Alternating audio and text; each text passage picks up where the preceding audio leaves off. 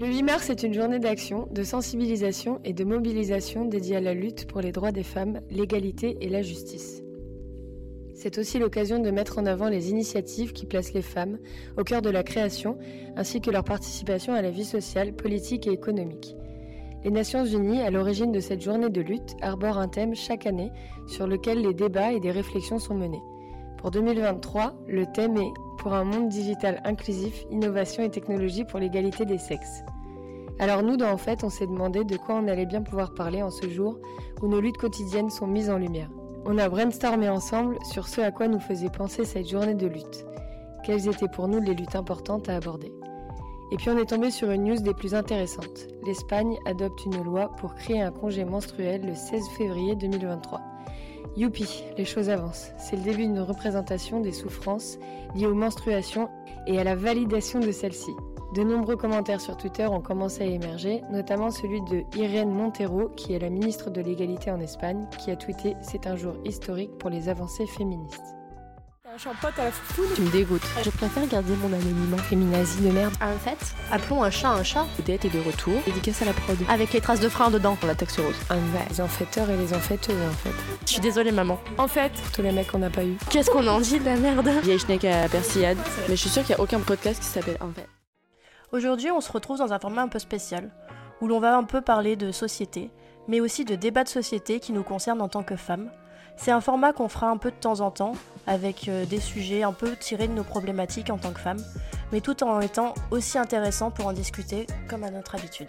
Donc comme d'hab, euh, bah, je suis accompagnée de Lucie Coucou et de Pris, Bonsoir et surtout de notre super matos. C'est vrai qu'on a investi dans des micros, les gars. Vous le voyez pas, mais normalement, on entend un peu mieux quand même. Est-ce que dans vos oreilles c'est plus doux? J'espère qu'on va avoir des retours positifs, parce que Ouais. s'ils voient pas la différence, c'est un peu con. Un Bah, peu après, déçu. vous allez qu'à aller sur l'Insta, vous verrez les trucs. J'ai envie de te dire. J'ai envie de te dire un chica. Et sinon, comment vous allez vous? Bah écoute, euh, ça va, hein. Petit Bah, cocktail, euh, petit podcast. On est contente de pouvoir avoir une régularité sur, euh, sur ce projet quand même. On est Ouais. assez fiers de nous quand même, c'est assez cool. Puis surtout, euh, enregistrer un épisode euh, le 8 mars de la journée de lutte euh, pour les droits de la femme, c'est quand même symbolique, tu vois, pour le podcast, donc c'est cool. Ouais, c'est clair. Donc, comme tu le dis, aujourd'hui, on est le 8 mars. C'est la journée d'action de sensibilisation et de mobilisation dédiée à la lutte pour les droits de la femme, de l'égalité et de la justice. Et il y a quelques semaines, en fait, on est tombé sur une news. L'Espagne a accordé le congé menstruel. Donc, en fait, ça pose débat, ça pose euh, beaucoup de questions. Mais surtout, concrètement, quelles sont les conditions qui permettent ce congé? Comment faut-il faire pour y avoir accès aussi? Et réellement, qu'est-ce que ça représente dans les yeux de la société? Multiples questions finalement. Un petit peu. Bah déjà, congé menstruel, euh, est-ce que, enfin, vous, ça vous parlait avant de, de tomber sur la news ou pas? En même temps, ça parle un peu de, ça parle, ça coule de source quoi. Congé Ouais. menstruel, on capte un peu de quoi ça va parler quoi. Ça coule. Oh waouh Waouh, on est sur ce genre de blague. D'habitude, c'est à la fin.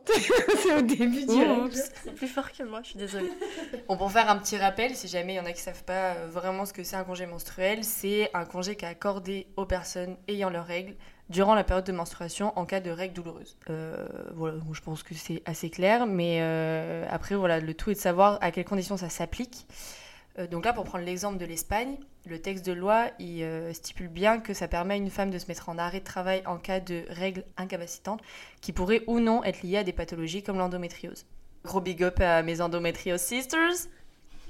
on, est, on est avec vous. Euh, globalement, la loi reconnaît que les menstruations et la souffrance qu'elles peuvent provoquer sont, je cite, une situation pathologique et qu'il s'agit d'y accorder une régulation adaptée afin d'éliminer tout biais négatif dans le monde du travail. Donc le congé, il sera accordé par un médecin et financé par la sécurité sociale. Le seul bémol pour l'instant, c'est que on ne sait pas encore le nombre de jours autorisés pour ce congé-là. Donc c'est un peu la zone d'ombre du texte de loi. Mais euh, l'Espagne, c'est le premier pays en Europe à l'avoir adopté. Mais il y a d'autres euh, pays pour qui c'est la norme aujourd'hui, comme par exemple l'Indonésie, le Japon ou même à Taïwan. Qu'en est-il de la France? Parce que l'Espagne, euh, c'est cool, mais en France, qu'est-ce que ça donne, quoi? Bah, il y a Élise Thiebaud, journaliste écrivaine à travers son ouvrage Manifeste pour la révolution menstruelle, qui date de 2020, qui a fait voler en éclats le tabou des règles, ou en tout cas qui essaye. et invite à une véritable révolution menstruelle. Dans son article 8, elle a écrit, je cite, toute entreprise devra désormais prévoir un congé menstruel, aussi appelé journée lunaire, de 12 jours par an, quel que soit le sexe de la personne salariée susceptible d'être pris ou capitalisée, en vue d'une activité si possible non productive et relaxante. Ce congé pour indisposition ne devra pas faire l'objet d'un justificatif. Il pourra être offert ou partagé au même titre que les RTT. Tous les lieux de travail devront par ailleurs prévoir une salle de détente et de pause adaptée aux besoins des personnes qui ont leurs règles. Pourtant, la loi française ne prévoit toujours pas de congé menstruel, même si certaines entreprises privées l'ont instauré. Euh, on a par exemple l'entreprise La Collective, qui est basée à Montpellier, considérée comme une pionnière dans ce domaine, qui accorde depuis janvier 2021 un jour par mois aux salariés, sur demande et sans justificatif. La ministre chargée de l'égalité entre les femmes et les hommes, Isabelle Rome, se dit toutefois ouverte à un débat d'ici la fin du quinquennat, sans pour autant mettre le dossier en haut de la pile, parce que, je cite, c'est un sujet clivant qui demande à être posé, argumenté, sans précipitation et dans la concertation, comme l'a dit son cabinet à Mediapart. Parmi nos politiques, on a Jean-Luc Mélenchon de la France Insoumise, Yannick Jadot, écologiste, ou bien encore Valérie Pécresse, candidate de droite, qui proposaient le congé menstruel dans leur programme. Et du coup, qu'est-ce qu'on en pense, en fait? Bah déjà, moi, ma première réaction, c'était de me dire euh, que c'était cool quand même. Pour moi, c'est euh, une belle avancée. Euh, c'est le premier pays en Europe c'est à la fois je suis contente et pas trop contente parce que je me dis bah, le premier pays en Europe c'est trop chouette, ça montre l'exemple, mais d'un autre côté je trouve que du coup tous les autres sont en retard. Mais ça donne de l'espoir, je trouve. Et euh, puis, comme on a pu un peu en parler, tu vois, genre ça brise quand même un tabou. Euh, je pense que tout le monde est d'accord pour dire que les règles, en général, c'est un peu tabou d'en parler. Euh, t'as toujours euh, plein de, comment dire, de situations que t'as pu vivre ou des, euh, des trucs que tu te mets dans la tête, en fait, automatiquement, des peurs en te disant, bah non, mais les règles, faut pas en parler. Faut dire ragnagna, faut pas dire règles, faut dire indisposé.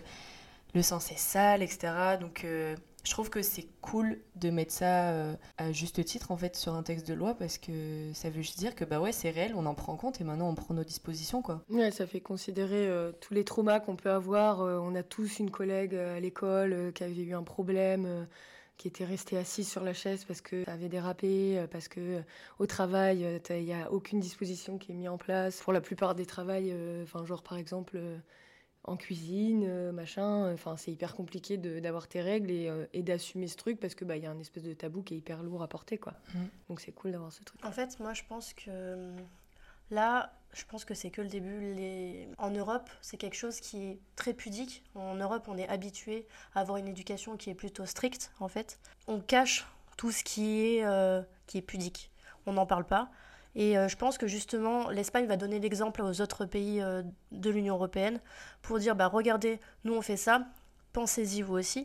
Après, nous on a beaucoup de, politiciens qui vont penser aussi, mais je pense qu'aujourd'hui c'est encore trop un sujet à débat parce que on n'accepte pas encore ce côté-là de la femme on veut encore euh, mettre la femme sur euh, le côté de la femme doit avoir ses secrets, elle doit être mystérieuse. Et en fait, ce côté-là, du coup, de tout ce qui est règles et euh, bah, du coup sexualité, va être caché pour pas que pour pas que ce soit réel en fait. De toute façon, s'il y a débat, du coup, c'est qu'on considère que c'est pas forcément normal. Exactement. Et que ça pose problème, alors que. Enfin, ça devrait pas poser problème, en fait. C'est juste un fait, quoi. Ah, il y a la moitié de la population qui a ses règles, donc à un moment donné. Bah ouais. faut arrêter de mettre des tabous, puis il faut effectivement euh, prendre, de, prendre des mesures, quoi. Surtout quand tu vois que dans, les pays dans lesquels en fait euh, le congé menstruel a été accordé, tu as des pays depuis les années 40, ils ont accordé ce congé menstruel. Bon, c'est pas forcément indemnisé euh, au niveau pécunier. Et en fait, tu dis à quel moment il y a d'autres pays dans le monde qui l'ont fait, qui sont des fois moins développés que notre pays. Et nous, aujourd'hui, on fait partie en Europe bah, des puissances qui sont plus développées et on n'arrive quand même pas à accepter bah, que les femmes aient leurs règles et qu'elles aient besoin pour leur confort, pour leur bien-être, pour leur santé, d'avoir un congé menstruel. Parce que je pense qu'il y a aussi un truc de se dire euh, ouais mais c'est pas le truc le plus important à penser, tu vois. Il y a d'autres trucs plus importants à faire en ce moment dans le quinquennat. Euh, bon, les règles des femmes, euh, est-ce que c'est vraiment urgent, tu vois? Depuis des années, elles vivent comme ça. moi, j'ai vraiment cette impression-là, tu vois. Comme tu disais, à un moment, c'est pas place. Enfin, ils veulent en parler dans le quinquennat, mais c'est pas placé en haut de la pile, pour plein d'autres sujets d'ailleurs. Mais en fait, c'est pas une raison. C'est pas parce que c'est considéré comme une habitude, entre guillemets, parce qu'on a ça qui revient tous les mois, que bah, forcément c'est ok. Parce que tous les, tous les mois, il y a des femmes, en fait, elles, elles souffrent. Et en fait, il n'y a personne qui les écoute. Et ça, je trouve ça aberrant parce qu'aujourd'hui, tu es dans une société où tu dis oui, euh, la santé du salarié, euh, le bonheur en entreprise, tout ça, tout ça. Et finalement, bah, en fait, on se cache toujours derrière un rideau pour dire bah non, les femmes n'ont pas leurs règles ou ah bah c'est rien, c'est des douleurs, mais c'est comme un mal, un mal de tête. euh, enfin, toute façon, les règles, c'est un, un sujet qui se décline sur tellement d'autres domaines, euh, enfin pas d'autres domaines, mais la situation particulière, tu vois, tu parlais de les règles euh, quand tu es au travail, euh, la honte des règles, mais que ce soit dans ton intimité, je sais pas, dans tes rapports sexuels. tu parlais de, on a tous eu un collègue ou une collègue qui, euh, qui est restée sur sa chaise parce qu'elle avait taché. J'en suis la preuve actuelle et vivante aujourd'hui, ça m'arrive tous les mois. Et en fait, j'ai la chance de ne pas avoir d'endométriose, enfin de maladie liées à mes règles, tu vois. Mais je sais que j'ai des règles hyper, hyper abondantes et qui parfois peuvent être douloureuses, en tout cas pour moi. Mais l'abondance, en fait, moi, c'est un truc, genre, tous les mois, j'ai j'ai pas envie d'avoir mes règles, tu vois. Bon, je pense que personne n'a envie d'avoir ses règles, mais c'est vraiment un truc que je redoute. Pour d'autres choses, du coup, c'est d'autres hontes et pas forcément des douleurs, tu vois, mais aller au taf ou aller en cours alors que tu sais que bah, dans deux heures, tu vas être euh, pleine de sang, euh, c'est relou. Si, si je pouvais faire autrement, ce serait cool, tu vois. Après, ça relève aussi tout un truc des, des euh, protections hygiéniques ou quoi que ce soit, tu vois, c'est un autre sujet, mais il y a vraiment tout un sujet euh, autour des règles et ça reste tabou parce que pourquoi est-ce qu'on devrait avoir honte de se tacher ou d'avoir mal, quoi? C'est pas... Enfin, tu choisis pas, en fait. Et en fait, ce que je trouve aussi dans cette réforme en Espagne, c'est euh, en fait, il parle du fait qu'il va falloir une prescription médicale justement pour avoir accès à ce, à ce congé menstruel. Qu'est-ce que vous, vous en pensez? Est-ce que c'est quelque chose qui est tabou ou est-ce que pour vous, bah, c'est nécessaire la prescription? Moi, je pense que la prescription médicale, ça va être un, un moment donné euh, peut-être un blocage. Ça va impliquer que tu as une relation de confiance euh, avec ton, praticien qui, qui nécessite qu'il accepte ça, qu'il accepte que euh, bah, tes règles sont handicapantes ou en tout cas te permettent pas de proprement faire ton travail. Euh, et que du coup, bah, il y en a sûrement euh, certains qui vont pas du tout accepter, comme on a toutes vécu, euh, pour la plupart, on a toutes vécu des violences gynécologiques, ce genre de trucs, alors qu'on est face à des gens qui sont habitués à ça et qui connaissent ça. Et ben, il y a cette espèce de truc, il va falloir être à l'aise d'en parler, de dire, bah voilà, je me sens mal, assez mal pour arrêter le travail. Et en plus, il va falloir que tu aies en face quelqu'un qui comprenne ça et qui intériorise et qui dise, bon bah ok, là, on- du coup, on t'arrête, quoi. Ouais. que- Moi, j'ai peur d'un truc, c'est que les critères pour euh, avoir l'arrêt de travail, ils soient subjectifs euh, du point de vue du médecin. Et du coup, enfin, c'est pour ça que les douleurs, elles sont subjectives, tu vois. Je pense que chacun a son, a son seuil de, de, de douleur. Et toi, ça peut être hyper handicapant pour toi, juste te dire, bah, là, j'arrive pas à bosser, je suis pas à 100% de mes capacités, je veux juste être en boule avec ma bouillotte dans mon lit, tu vois. Et peut-être que lui, il va te dire, oh, bah, ça va. euh, Enfin, au pire, tu te mets en télétravail et tu prends ton ordi sur toi, tu vois. Genre, Tu euh, prends un Antadis et, rep- et c'est reparti, Ouais. ma chérie. En fait, moi, j'ai juste ouais. peur de ça, c'est que du coup, ce soit hyper. euh, bah, pas pris en compte, en fait, et que parce que lui, il considère, parce que ces critères, de, je sais pas, tu vois comment c'est mis en place, qui c'est qui pourrait donner les critères. En fait, qu'est-ce que tu vas devoir dire à ton médecin? Ouais, bah, c'est j'ai des règles douloureuses, mais en fait, il y a pas de moyen. Enfin, je sais pas comment il n'y a pas un douloromètre, tu vois, que tu ça. poignet pendant que tu as tes règles euh, et ça montre à quel point t'as mal, quoi. Mais euh, enfin, si tu es face à un médecin homme qui a pas du tout envie de euh, s'ouvrir à ce débat-là ou en tout cas de considérer ça, il peut aussi très bien se dire, bah, en fait, euh, enfin, il saura jamais ce que c'est cette douleur-là. Il saura jamais à quel point c'est handicapant et à quel point ça peut t'empêcher euh, parfois de faire ton travail correctement et parfois juste même de te lever, quoi. Parce qu'il y a des fois où, enfin, moi, pour mon, mon cas, en tout cas, j'ai de l'endométriose et je sais que euh, moi, il y, a des- il y a des jours où c'est impossible de me lever, quoi. Et il n'y a aucun médicament, il n'y a aucun. euh, a aucun truc qui fera que ça ira mieux parce qu'il n'y a aucune recherche qui est forcément faite sur l'endométriose, etc. Moi, ce que je voulais dire, c'est que c'était peut-être intéressant aussi ce truc de, de débat sur le congé menstruel parce que ça peut aussi ouvrir le débat aussi sur euh, l'endométriose et les maladies liées aux règles ou en tout cas aux menstruations, etc. Parce que bah, ça fait euh, considérer qu'il bah, y a des femmes qui sont handicapées par ça. Et ça accepte so- sociétalement que, euh, bah, que c'est handicapant et que parfois bah, c'est juste impossible d'aller au travail. Quoi. En fait, le, le problème que me pose cette euh, préconisation médicale, c'est qu'en fait, tu vas devoir te rendre bah, déjà chez un praticien. Donc, il y a des femmes, comme justement, il y a beaucoup de femmes qui vivent et qui ont vécu euh, des violences gynécologiques. Donc en fait, ces femmes-là vont développer des peurs d'aller voir un professionnel et en fait vont s'empêcher euh, bah, de pouvoir avoir ce congé menstruel juste parce qu'en fait elles vont avoir peur d'aller voir un gynéco parce qu'elles vont avoir peur que bah, le problème, enfin la chose se renouvelle.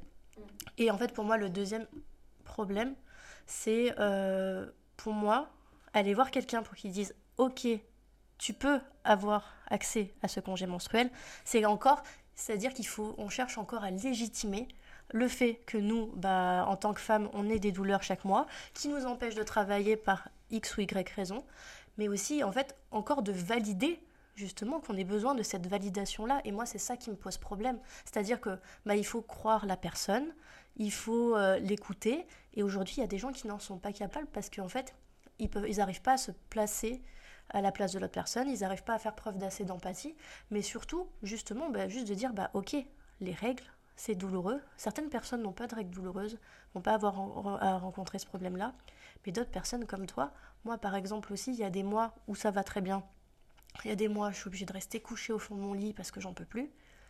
Et ben, comme disait Lucie, t'as pas quelque chose pour évaluer ta douleur et à quel moment tu as besoin de quelqu'un pour valider ça. Et c'est ça qui me pose problème. Du coup, ça me fait penser, tu vois, à l'inverse, euh, pour ton patron, imaginons, ou ta patronne.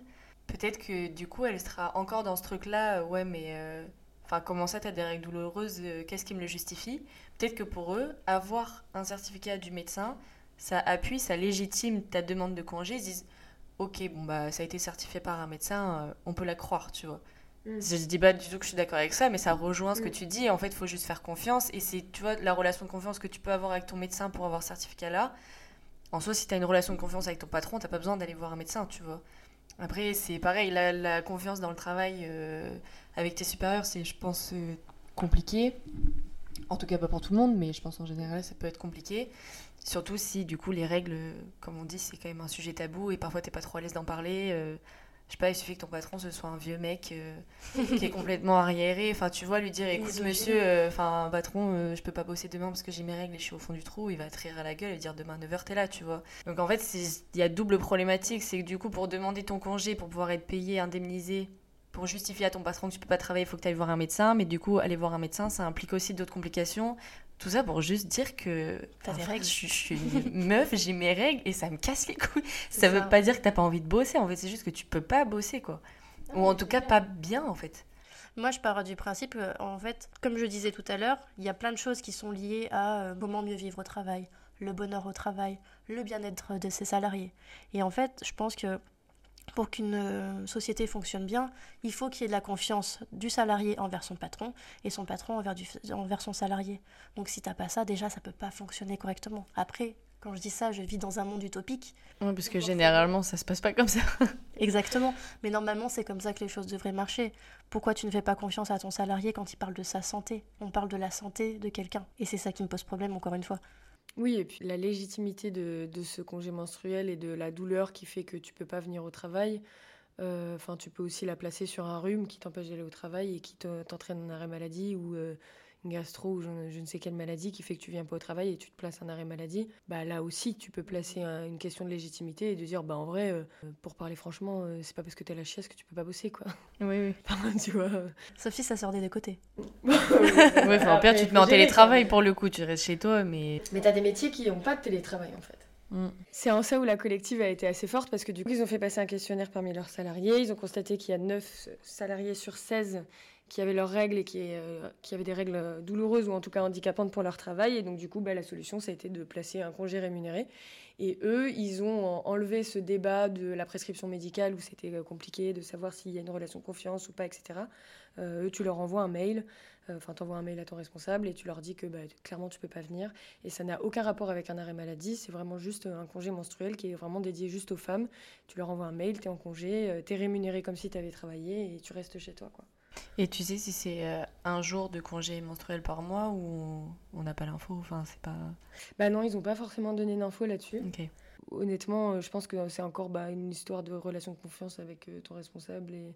Ouais, enfin là, c'était juste me dire les congés, du coup, est-ce qu'ils sont pris sur tes 5 semaines de congé Non. Ou du coup, combien tu as de congés menstruels par mois, tu vois Ouais, non, en gros, euh, c'est vraiment, euh, c'est vraiment basé sur la confiance et c'est ni pris sur leur congé euh, des cinq semaines euh, qu'ils ont par an, ni sur un arrêt maladie. C'est vraiment un congé bien à part qui est dédié que euh, aux personnes menstruées, quoi. Ok. Parce que après, je sais qu'il y a certains pays, soit euh, ils ont par exemple un jour par mois, soit ils ont X jours par an qui peuvent prendre là-dessus. Donc c'est vrai que c'est intéressant de voir aussi comment ces entreprises elles fonctionnent, pour voir bah, déjà si ce système-là peut fonctionner, s'il est réalisable ou pas. Non, pour l'instant, ils se sont. Enfin, ou alors j'ai pas trouvé l'info, mais euh, pour l'instant, j'ai pas trouvé combien de jours ils avaient le droit, mais, euh, mais je sais que c'est la première entreprise et en plus, elle est basée à Montpellier. Big up. RPZ. Big up à la Et vous croyez que le simple fait d'envoyer un mail pour dire euh, bonjour patron, j'ai mes règles, euh, je peux pas venir travailler, je grossis vraiment le trait. Ouais. Il n'y a pas des gens qui peuvent dire ouais mais du coup les femmes elles vont en abuser, euh, tous les mois elles vont me poser trois jours, elles pourront jamais aller travailler, ha ha ha, n'importe quoi, c'est des branleuses. vous pensez pas que ça peut arriver ce genre de truc? Bah, je pense que c'est aussi ça qu'elle disait euh, la ministre euh, de l'égalité euh, Isabelle Rome où elle disait que c'était un sujet qui était clivant et je pense que c'est en ça où elle dit que c'est clivant parce que je pense qu'il y a la société qui va se couper en deux et qui va dire bah ok c'est hyper cool et c'est une évolution de fou pour la femme etc etc et d'autres personnes qui vont dire Ah non mais c'est sûr ils vont en profiter. Déjà qu'elles sont payées moins que les hommes, si en plus elles travaillent moins, qu'elles se plaignent pas en fait. Euh, puis t'as vu comment elle est habillée Tout ce qu'elles sont bonnes à faire, c'est se mettre du vernis à ongles et de se limer les ongles derrière leur ordinateur en fait. bah, au pire elle se met en télétravail c'est quoi ça Bah, ça, voilà, et puis comme ça, elles feront leur machine pendant ce temps-là. non, mais c'est vrai, on, non, on est d'accord que c'est de la merde ce genre de réaction. le- on grossit les traits et tout, mais c'est c'est quand même des choses qui, même si elles sont pas forcément dites par euh, des collègues euh, masculins, et même des fois qui sont féminins et qui ne sont pas forcément du côté de la femme, euh, en fait, euh, c'est des propos qu'ils peuvent avoir. Soit ils vont le penser, soit ils vont en parler entre eux. Et justement, en fait, c'est ça qui va venir décrédibiliser ce genre de réforme et la mettre en péril. Mais oui, parce que c'est ce que j'essayais un peu d'expliquer tout à l'heure, c'est que c'est pas parce que t'as pas envie de bosser que tu veux poser un congé menstruel. C'est juste que tu peux pas le faire, donc en fait ça n'a rien à voir avec euh, ta productivité ou ton envie au taf, quoi. C'est juste que physiquement c'est pas possible. Comme si, je sais pas, t'as un, t'as un taf manuel, tu te pètes le bras, bah c'est pas que t'as pas envie de bosser, c'est juste que tu peux pas le faire, quoi. En gros, c'est pour moi c'est la même chose, c'est handicapant de la même manière. Euh, Moi, par exemple, euh, quand j'étais plus jeune, parce que j'ai des règles douloureuses depuis que je suis ado, il y a des moments où je restais dans mon lit et je pouvais même pas me lever pour aller manger et mon père m'amenait à manger au lit parce que bah, je pouvais plus bouger. Même il y a des fois où ben, il y a des événements qu'on doit faire entre nous, bah, il y a plusieurs fois où moi je suis jamais venue parce qu'en fait j'étais clouée au lit et je pouvais pas sortir et j'en pouvais plus. Quand j'ai mes règles et que j'en peux plus, bah, j'ai pas le choix, je vais au taf. Si ça tombe sur mon jour de télétravail, tant mieux. Mais euh, il y a des moments, bah, toute la journée, je suis pas productive. C'est-à-dire que, que je sois restée chez moi et euh, que je sois venue mais avec des douleurs de règles, la productivité sera la même. Parce qu'en fait, je suis tellement dans le mal, j'ai des baisses de tension des fois, donc euh, c'est-à-dire que je suis KO. J'ai des douleurs qui font que, bah, en fait, pour moi, c'est pas possible. J'arrive pas à aligner deux mots, j'arrive pas à, de mettre, à mettre deux coups de clic de souris à d'affilée. C'est pas possible. fait. Mais tu sais qu'il y a plusieurs personnes qui m'ont dit euh, mais les douleurs de règles t'as juste mal aux ovaires en gros tu vois et comme je disais genre moi je pense pas que je sois dans les personnes qui ont les, les règles les plus douloureuses mais là il y a quelques mois j'ai une période genre de trois mois où vraiment genre je chialais pendant mes jours de règles ça m'était jamais arrivé donc j'ai commencé à avoir un peu peur et j'ai noté quand ça m'arrivait les douleurs que j'avais parce qu'en fait le lendemain j'oubliais tu vois le mois d'après j'oubliais et en fait moi, ce que ça me fait, c'est que déjà, j'ai mal à la tête. J'ai l'impression que, euh, que j'ai dormi 3 heures, euh, que je suis comme ça, tout le temps fatiguée. Et t'es ballonné de partout, t'as mal au ventre, donc bien sûr aux ovaires et tout, t'as des crampes de malade. Et surtout mal au lombaire. Mais genre, c'est... En fait, c'est que vraiment, c'est des douleurs euh, globales, quoi. C'est pas juste à un endroit, t'as mal et ça va, tu soignes cet endroit-là et ça passe. C'est vraiment un état, un ensemble. Et ça m'était arrivé une fois au- à l'entraînement de hand, où en fait, t'as une crampe d'un coup et genre... euh, bah vas-y, je me mets accroupie et je peux pas jouer pendant un quart d'heure parce que bah, je, peux pas me lever quoi. Et c'est pour ça que je me dis, bah, par exemple, toi, tu vois qu'il y a de l'endométriose, j'imagine que c'est encore pire vraiment et sur le long terme du coup. Et qu'on arrive à dire, non mais ça va, c'est des règles. euh, Genre, tu, tu prends un médoc ou tu prends ta bouillotte, ça va le faire. Puis de toute façon, t'as que mal au ventre. euh. Enfin, je trouve c'est tellement discri... di- mais... Discrédibilisant. Enfin, c'est frustrant et énervant en fait parce que bah, tu connais pas et t'essayes même pas de comprendre, tu vois. Ouais, ouais, c'est ça, c'est qu'il n'y a aucune empathie, alors que, comme je disais tout à l'heure, euh, enfin, de toute façon, l'endométriose, ça a été reconnu comme une maladie, donc euh, à partir de, en partant de ce postulat, euh, on peut demander un arrêt maladie euh, pour des douleurs de règles, parce que les symptômes de l'endométriose, c'est en...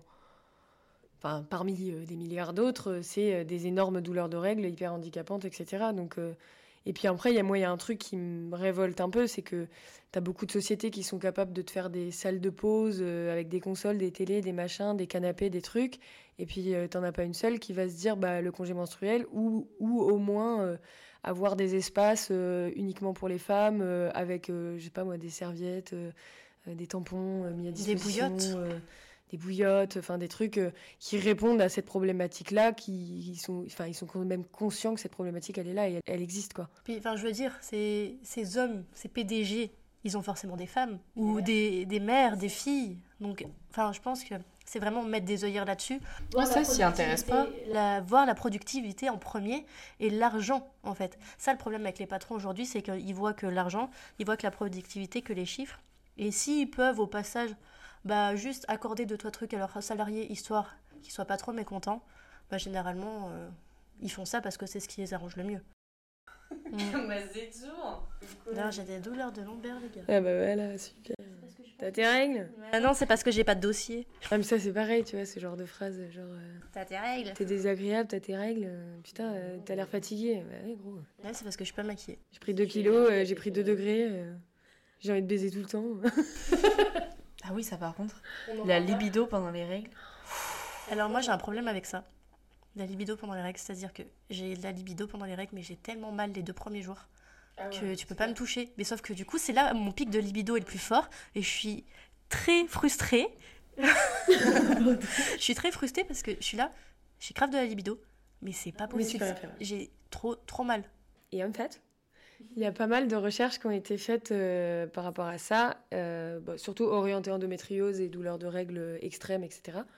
Et en vrai, euh, ils ont prouvé que bah, un rapport sexuel ou en tout cas un orgasme, euh, ça t'aide dans les douleurs euh, Ça menstruelles. diminue les Ça diminue douleurs. les Parce que je crois que c'est. Moi j'avais vu un article comme ça qui disait qu'en fait ça sécrète des hormones dans ton cerveau La dopamine. qui. Voilà. qui fait que ça diminue la douleur. Enfin, comme s'il y avait une contrebalance, tu vois. Et en gros, t'es dans ton nuage et tout, tu kiffes. Et du coup, ta douleur, elle, euh, elle diminue quoi. Oui, alors euh, je veux bien que ce soit par rapport à l'orgasme et tout. Par contre, moi, tu me ferais rentrer dans le corps parce que j'ai l'impression que tu arrives avec une pelle à l'intérieur de mon utérus.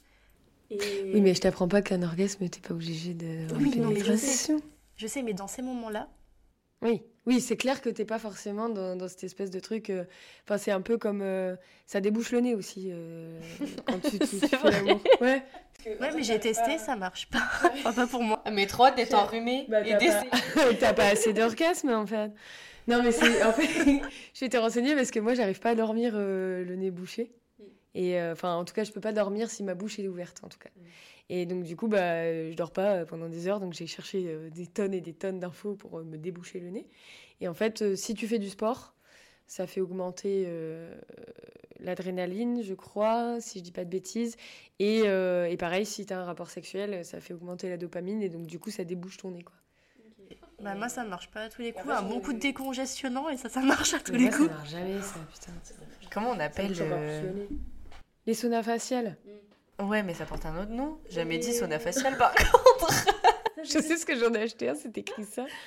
C'est des. hum, Merde, comment ça s'appelle? Des Vicks Vapour. Mais non, Pas des infusions, du coup. Non, mais c'est Mais des- tu vois, Inhalation, des inhalations, des saunas faciales en facio. Ce sujet est en train de dériver sur des comment déboucher son nez. Reprenons. Trop hâte le sauna facial. Trop hâte de d'avoir déboucher mon nez.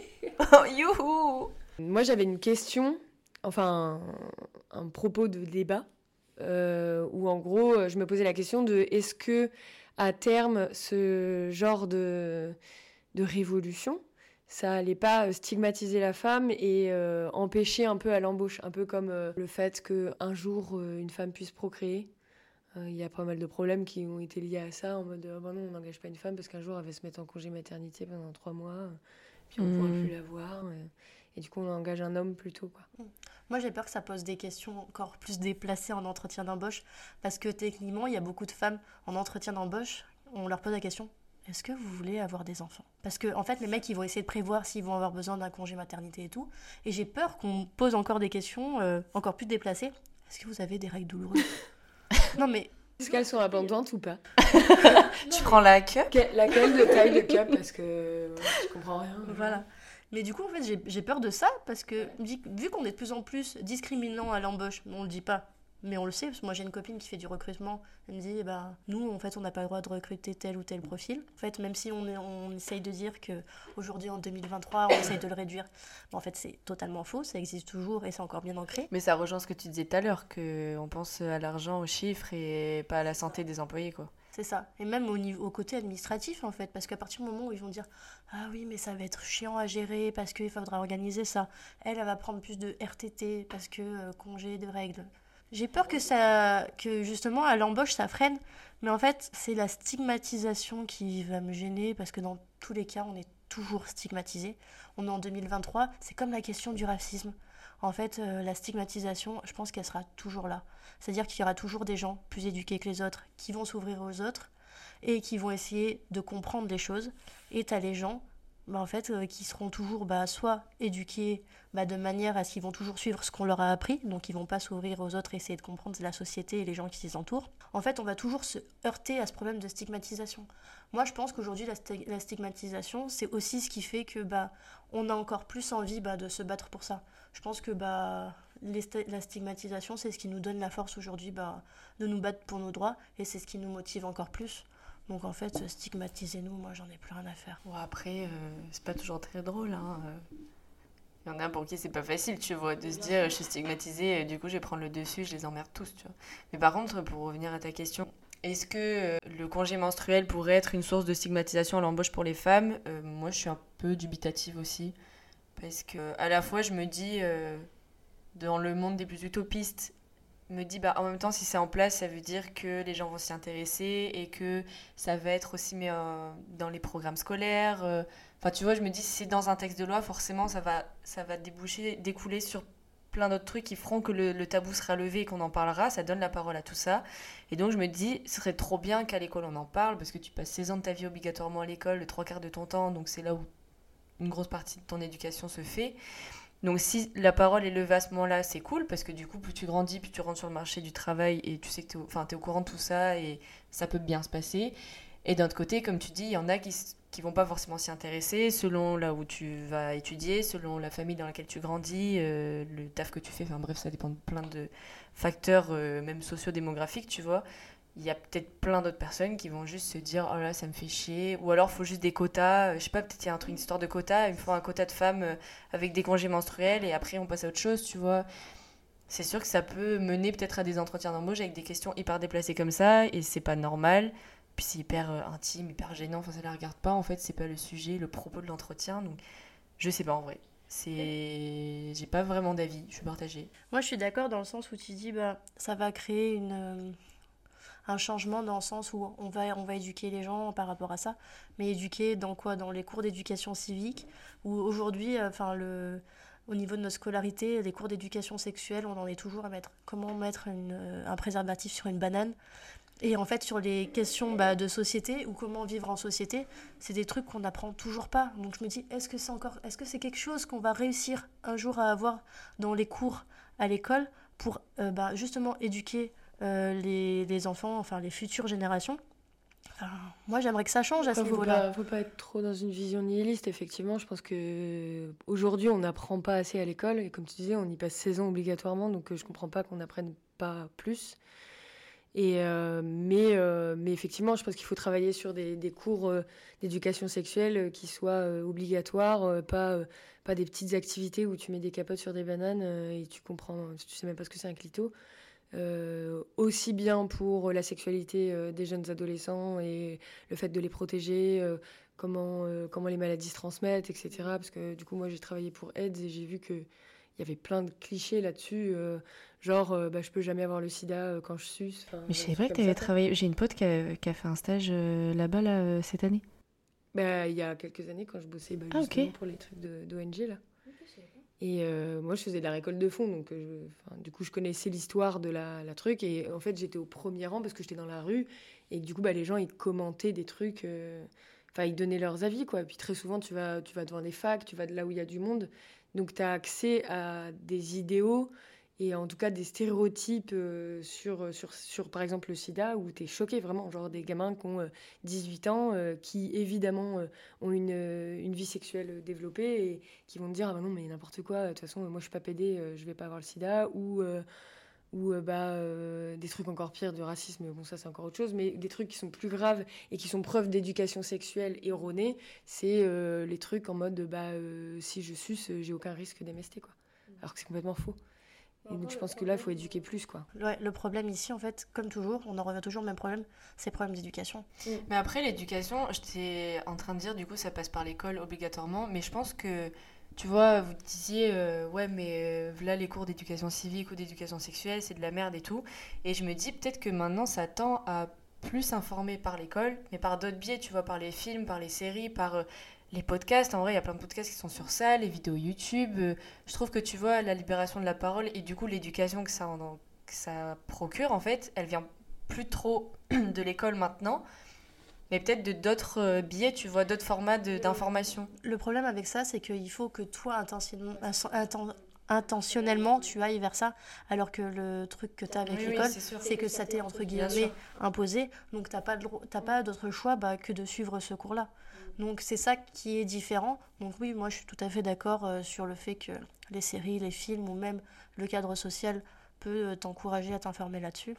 Mais encore là, faut que ce soit ton choix pour aller faire cette démarche-là, et c'est ça le problème. À la limite, utiliser justement ces médiums-là et ce biais-là pour informer euh, plus intelligemment et capter un peu plus l'attention des élèves, parce que bah, on sait qu'aujourd'hui, ils vont être beaucoup plus captés par une vidéo YouTube que euh, par un vieux cours euh, où il y a un, prof qu'ils n'aiment pas forcément, qui met une capote sur une banane. Quoi. Donc peut-être utiliser ça pour un peu mieux éduquer et pour avoir, pour avoir un petit peu moins de de désinformation, de déviance sexuelle, de machin, parce que bah il y a, y a, personne qui sait rien quoi, et parce qu'on est mal, mal éduqué quoi, ou pas éduqué en fait. Parce que moi j'en ai même pas eu hein, des cours d'éducation sexuelle. J'ai eu un cours. Ma prof de 60 ans mettait une capote sur une banane. Moi j'ai eu un cours en collège et un cours au lycée. Par contre au lycée on était allé au planning familial et euh, on, était, euh, on était par petits groupes. Ça pour le coup je l'ai retenu parce que j'ai trouvé ça trop cool. Et on était par petits groupes avec euh, la dame du planning familial, je sais plus c'était, enfin, quelle était sa fonction. Mais en gros, on pouvait euh, chacun noter une question sur un bout de papier qu'on trouvait, tu vois, qu'on voulait pas dire devant tout le monde, on voulait pas assumer la question, on posait la question sur le bout de papier, elle mélangeait tout dans une urne. Et après, elle piochait les questions, elle répondait à chaque question. Et je trouvais ça cool parce que, tu vois, on parle de la honte, etc. Même moi, je me rappelle plus la question que j'avais posée, tu vois, de quoi on avait parlé. Mais je sais qu'il y avait ce truc de se dire, ah bah cool, du coup, je peux marquer la question, même sans que toutes mes copines soient au courant de quoi je vais parler, mais au moins j'aurai la réponse, tu vois. et ça, j'ai trouvé que c'était une bonne manière d'amener le sujet parce que, bah, même, enfin, t'es au lycée, euh, je sais pas, je, devais, être en seconde, tu vois, donc euh, c'est important d'en parler à ce moment-là, voire peut-être un peu trop tard, mais bon, jamais trop tard, mais. Et c'était le seul que j'ai eu, sinon au collège, c'était dans le ref. Euh, pareil, ils nous ont distribué des capotes, ils nous ont dit voilà, faut pincer le bout, faut. Enfin, voilà, genre des trucs de merde. Ouais, moi j'ai même pas eu ça, quoi.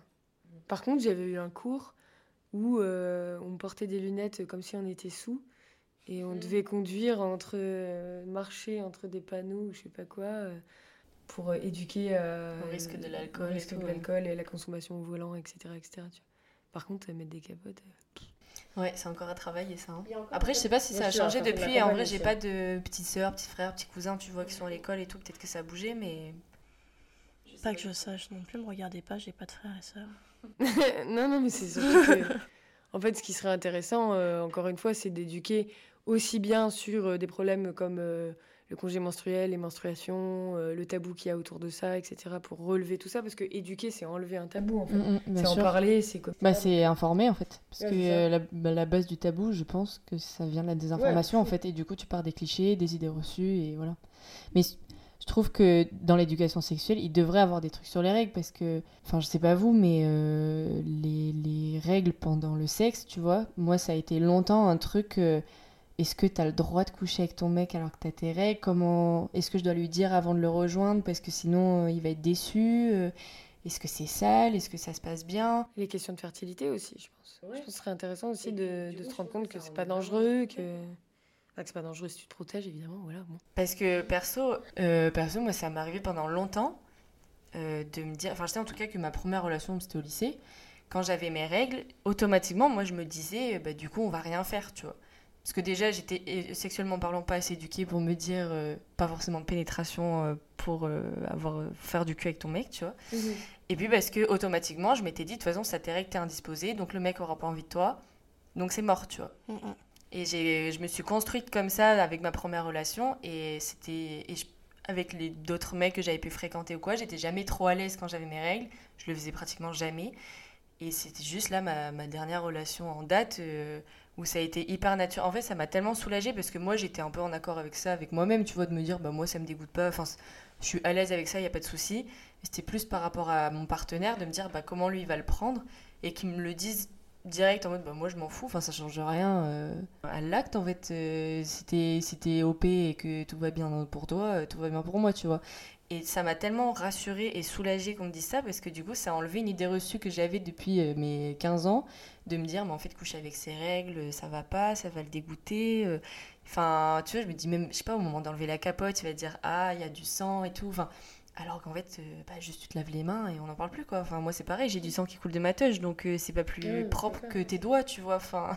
Bah, moi, j'ai eu, j'ai eu pendant très longtemps le même souci que toi. C'est-à-dire que par rapport à les règles, à les règles. à les règles. Par rapport à mes règles, en fait, euh, j'avais ce problème-là parce que euh, pendant très longtemps, bah déjà, mes douleurs de règles m'empêchaient bah, de le faire pendant que j'avais mes règles. Et du coup, bah, euh, c'était ne me touche pas, terrain miné. J'ai dit, si moi-même j'ai mal, il n'y a rien qui peut rentrer dedans. J'avais aussi cette honte et ce tabou jusqu'il n'y a pas si longtemps parce que bah, jusqu'à ma relation actuelle, bah, pour moi, c'était impossible de le faire pendant que j'avais mes règles. Et euh, j'ai réussi un petit peu à me dire que bah, en fait c'était ok. À partir du moment où en fait euh, bah moi je suis ok de le faire, mon partenaire est ok de le faire parce que ça le dérange pas et il s'en fout totalement. Et t'as une libido fois 1000 et voilà, bah, justement, faut en profiter. Franchement, faut l'assouvir cette libido pendant les règles. Et en fait, du coup, je me suis dit, bah, ok, c'est ok. Par contre, il a mis, ça a mis vachement de temps à ce que je me décoince. Parce que au début, j'avais quand même ce côté hyper gêné parce que je me sentais sale. Euh, je me sentais pas à l'aise, il fallait que je prenne une douche, machin, avant de le faire parce que je me sentais pas, euh, pas propre. Mais c'est ouf hein, qu'on se dise ça alors que les règles, qu'on le rappelle à tout le monde, hein, il n'y a rien de sale dans les règles. Et c'est fou que du coup, même personnellement, on se dise Ah non, mais du coup, je suis sale parce que j'ai des règles, tu vois. Ouais, ouais, c'est dingue. c'est le tabou qui a été posé dessus qui fait qu'on en est là, quoi. c'est ok que ça prenne du temps euh, et que tu apprennes encore à le faire et à être ok avec ça parce que bah, se déconstruire de tous ces trucs-là, ça prend grave de temps, tu vois. Oui, puisque en plus on a beau faire les meufs déconstruites à fond, mais on a quand même plein de constructions encore aujourd'hui qu'il faut qu'on déconstruise. Bah et ça prend du temps et c'est du travail. Ta vie, hein. Mais en, si je peux rebondir encore sur la sexualité avec les règles, moi il y avait un truc aussi, c'est que je me disais, quand j'ai mes règles, en gros, euh, le mec du coup peut pas s'occuper de moi. Donc si j'ai mes règles, c'est moi qui dois lui faire plaisir, tu vois. Si on doit mm. faire quelque chose de sexuel, euh, c'est que pour ma pomme. Après, lui, il a rien à faire, tu vois. Et en fait, j'ai appris du coup avec le temps que ça marchait pas comme ça. Mm. Et à l'inverse, maintenant, quand euh, ça m'arrivait, là, euh, qu'on me disait, ah, mais t'es indisposé, du coup, bah, du coup, on arrête, quoi. Et j'étais en mode, quoi? Alors que mm. justement au lycée, j'étais en mode non, du coup ça se fait pas. Puis j'ai rencontré mon ex qui m'a complètement mis d'accord sur le sujet où j'étais complètement free sur ça. Et là, du coup, un autre mec après ça me dit bah non, du coup, ça va pas le faire. Et du coup, j'étais vraiment genre, mais c'est lui qui est con ou c'est moi qui va pas bien? Enfin, qu'est-ce qu'on fait? On en parle, on arrête, je vais pas le mettre mal à l'aise. Et donc là, j'avais l'impression d'avoir régressé et de m'être dit, euh, bon, bah on repart à zéro, du coup, va falloir que je lui explique que, en fait, euh, ouais. Après, peut-être que lui, pour lui, c'est pas ok. Et c'est totalement ok que pour lui, ce soit pas ok. Parce que ben, si lui, il aime pas la sensation, s'il aime pas. Après, c'est un truc. Euh, j'en ai pas discuté avec lui, tu vois. Mais moi, automatiquement, je me suis dit, si lui, il est pas d'accord avec ça, c'est qu'il y a un problème. C'est qu'il est pas informé sur quelque chose, qu'il trouve ça sale ça peut être un truc, euh, mais du coup, moi, je trouve pas ça normal qu'ils trouvent ça sale, parce que pour moi, c'est pas sale, tu vois. Après, c'est à toi de voir si tu as envie d'éduquer ou non sur ce sujet-là, ou envie d'éduquer tout court, parce que oui. c'est fatigant aussi d'éduquer tout le temps. Je me dis, euh, si c'est juste une question de désinformation, moi, en vrai, avec plaisir, on en discute, et je lui fais comprendre qu'il y a vraiment pas de souci, et que. Enfin, il n'y a pas à, mm. à, se dire non, on fait rien, tu vois. Parce que moi, j'étais d'accord dans le sens où je t'ai dit, euh, oui, euh, si lui, c'est ok parce qu'il aime pas, c'est une question de sensation.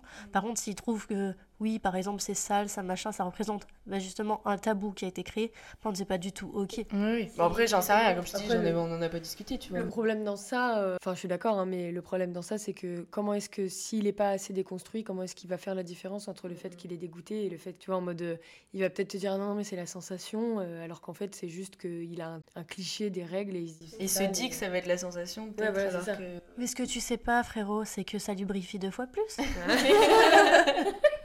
Et du coup, c'est encore mieux. Non, mais ouais, règles et sexualité, un grand sujet quand même. Ouais, moi, ça peut être le sujet d'un podcast entier. Parler de cul. Mais. Est-ce que vous avez d'autres euh, hontes ou petites hontes reliées à vos règles Au-delà du coup des règles pendant le travail ou pendant les relations sexuelles. Hum, si je me tâche, Oh, j'ai une anecdote. Est-ce que je vous raconte cette anecdote-là qui est très très honteuse? Oui. En fait, oui, elle est liée à mes règles, justement, euh, et liée à la honte des règles aussi, bon, liée à une autre chose que vous comprendrez après. En fait, euh, j'ai travaillé en colonie de vacances quand j'avais euh, 15-16 ans, j'étais animatrice. Et on faisait euh, les fameuses soirées euh, réunions euh, une fois que tout le monde était couché. Et en fait, à un moment, avec mes collègues, je me prends un fou rire. Je me pisse dessus, sur ma chaise, et j'ai mes règles en même temps. Ouais. Et en fait, j'ai eu un moment de honte, pas parce que je m'étais pissé dessus, mais parce qu'il y avait du sang sur ma chaise. Parce que pisser dessus, devant, tu te dis, ah, tous les coups, ça arrive à tout le monde. Bon, après, là, c'était quand même. du coup, ça arrive à tout le monde, la meuf qui fait un déni total de la une petite situation. fuite. Bon, c'est pas grave, j'assume. Tous les plein de gens qui se pissent dessus tout le temps, enfin je veux dire. euh, C'était il y a 10 ans, c'est bon. On n'en parle plus. Mais en tout cas, en fait, bon, ce, qui me, rend- ce qui me rendait le plus honteuse dans ce, dans ce moment-là, c'est que j'avais eu mes règles et que j'avais mis du sang sur la, sur la chaise. Et euh, en plus, j'étais entourée bah, de- d'animatrices, donc c'était que des femmes qui avaient leurs règles. Et en fait, ce que j'ai apprécié, c'est qu'elles m'ont toutes dit euh, Mais Camille, c'est pas grave, il n'y a pas de souci, ça arrive à tout le monde, c'est des règles, c'est pas sale. Et en fait, elles m'ont rassurée à partir de là. Mais moi, j'avais eu ce côté euh, très honte de me dire bah, J'ai mis, de la ch- j'ai mis du sang euh, sur la chaise. Et en plus, il y avait mon directeur de colo qui m'a un peu regardé en mode Mon Dieu, qu'est-ce que c'est? Putain, c'est fou quand même que t'aies pas eu honte de te pisser dessus, mais que t'aies eu honte de tes règles, quoi. Oui, mais pour te dire fou, à quel même, point le tabou il était intense, ça a pris le dessus sur le fait de. Je me suis pissée dessus, clairement, en public. Après, elle est drôle quand même comme anecdote. Elle est sympa. Mais juste pour dire à, quel point l'intensité, ce tabou, a pris le dessus sur une honte qui aurait pu être plus grosse. Mais je comprends, moi ça m'arrive euh, régulièrement de me tâcher en vrai. Et c'est. euh, pour le coup, pour moi c'est un peu handicapant quand même, parce que du coup je tâche toutes mes culottes, euh, tous mes pantalons, enfin c'est un scandale. Et euh, là ça m'est arrivé il y a pas très. En fait, euh, tous les mois quand j'ai cours pendant mes règles, quand j'ai mes règles pendant les cours, je me tâche. Et, euh, et cette fois, la première fois que ça m'est arrivé, c'était l'année dernière, on était en été. Du coup, j'avais une jupe et tout, toute pimpante. Et on a la pause. Et donc, il y a ma pote qui est à côté, je me lève, elle me regarde, elle prend mon... Enfin, elle met la main sur mon épaule, elle me rassoit direct, elle fait non, Lucie, pars pas. Je sais pas, qu'est-ce qu'il y a? Et elle me dit, bah en fait, la chaise, elle est toute rouge. Et ta jupe, elle est toute rouge, genre euh, une énorme tache. Je me dis, ben en fait, j'ai pas d'habit de rechange. euh, Enfin, je fais comment, tu vois Je commence à paniquer. On est 30 dans la classe, euh, il y a tout le monde qui m'avait vu me lever, me rasseoir et tout. Par, je ne sais pas par quel miracle, elle avait une voiture à côté où il y avait une robe à l'intérieur, donc elle est vite allée la chercher et j'ai changé. Sauf que du coup, enfin, c'est juste pour dire à quel point c'est relou et je pense que ça arrive à plein de meufs, tu vois. Ça, du coup, ça m'avait taché moi, ça avait taché le siège et ça avait coulé sur mes jambes en fait. Sauf que j'étais en jupe. Du coup, j'ai dû aller dans les toilettes et tout, euh, courir dans les couloirs en mode de la main sur la fesse pour que personne me voie, prendre le PQ, à me nettoyer. Parce qu'en plus, t'avais enfin. pas de veste à ce moment-là. J'avais rien. Et ça m'arrive, mais ça m'arrivait plein de fois. Enfin, là, la dernière fois en date, c'était le mois dernier en cours. J'étais en jupe et j'avais mis une culotte de règles pour des règles hyper abondantes, plus une serviette hygiénique. Et ça faisait genre, je sais pas, 5 heures que j'étais en cours, tu vois. Et je me lève et je sens que c'est mouillé. Je fais non, mais quand même. Et en fait, euh, j'ai commencé à pleurer, tu vois, parce que j'étais en mode, ça me gave, genre. euh, tous les mois, je je me tâche. Au-delà de juste niquer mes fringues, bah juste c'est relou parce que du coup, les protections hygiéniques, j'arrive pas à en trouver une qui me va. Et puis il y a toujours ce truc de putain, je suis au milieu de plein de personnes, et ils vont tous voir que je me suis tachée.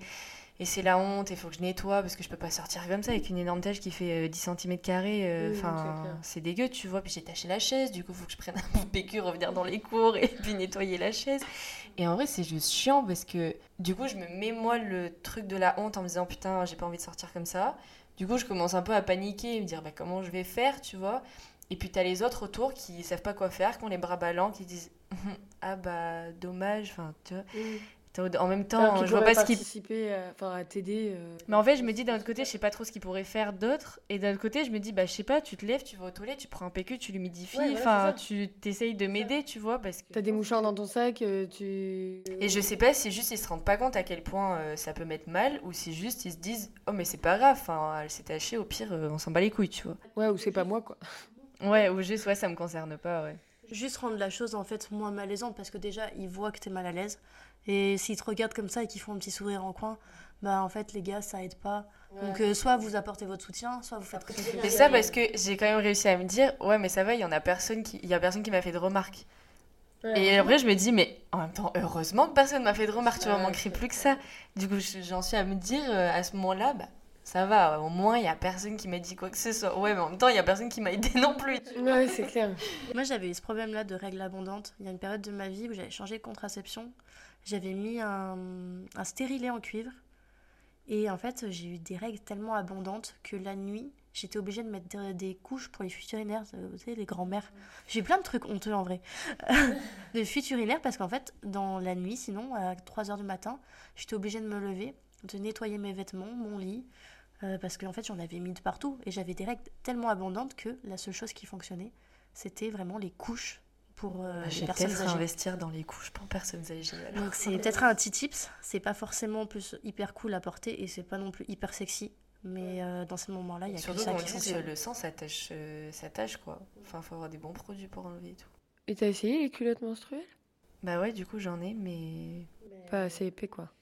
C'est celle qui a débordé. Ou doublé, euh, doublé de doublé d'une serviette. Mais c'est ce qu'elle avait fait. Parce que tu sais, je prends les serviettes où il y a le plus de, Ouais. de gouttes là. Sauf qu'en fait, ça tient pas. Pour la nuit, par exemple, ça tient pas, tu vois. Et les culottes euh, menstruelles, c'est des trucs pour, euh, pour euh, règles abondantes. Et en fait, euh, une journée, ça tient pas. Si je la mets, imaginons la journée, je rentre, faut que je me douche, tu vois, et que je la change, quoi. Essaye la couche. Bah ouais. Ou alors les protections euh, euh, hygiéniques, mais euh, euh, en tissu, là, tu sais, genre fait, fait maison, enfin fait maison, fait avec des tissus, euh, tu sais, souvent c'est... Les serviettes éponges. Ouais, enfin c'est des trucs qui sont faits... Mais faut que euh, je faits regarde en vrai, parce Parce que c'est euh, vraiment très très chiant. Et ça c'est hyper épais parce que du coup c'est limite un gant de toilette le bordel, quoi. Donc, euh, Hum, agréable. Après, t'essayes ça, ouais, les c'est couches. bambou, hein. bambou, je crois. Bah écoute, je note. La couche, t'as juste l'impression de ressembler soit à une personne âgée, soit à un gros bébé. Gros T'en as- Gros bibou Bon, bah je crois qu'on a fait le tour sur la question. Vous avez plus rien euh, à ajouter? Non, parce que mes hontes sur les règles, je pense que c'est bon. J'ai déjà tout donné. Ok, bah cool. Bon, on se retrouve la prochaine fois. c'est tout en fait. C'est rien. faire, en fait. J'ai pas votre temps en fait. hein. Comment ça se faire ça Clap de fin Chaque jour, environ 800 millions de filles et de femmes, incluant les personnes transgenres, en âge de procréer, ont leurs règles à travers le monde. Alors, à votre avis, pourquoi ce sujet des règles est-il encore tabou? Pourquoi toutes ces souffrances et les pathologies qui en sont liées ne rendent-ils pas évident le besoin d'un congé menstruel? Et vous, pour ou contre un congé menstruel? C'était en fait, animé par Prissy, Luc et Cam. On se retrouve très vite pour une autre discussion entre cops. Des bisous. Bisous. Attends. En fait. En fait. En fait. En fait. Non, on dit Tout le temps en en fait. Pas tout le temps parce que sinon c'est lié. C'est là que tout a commencé.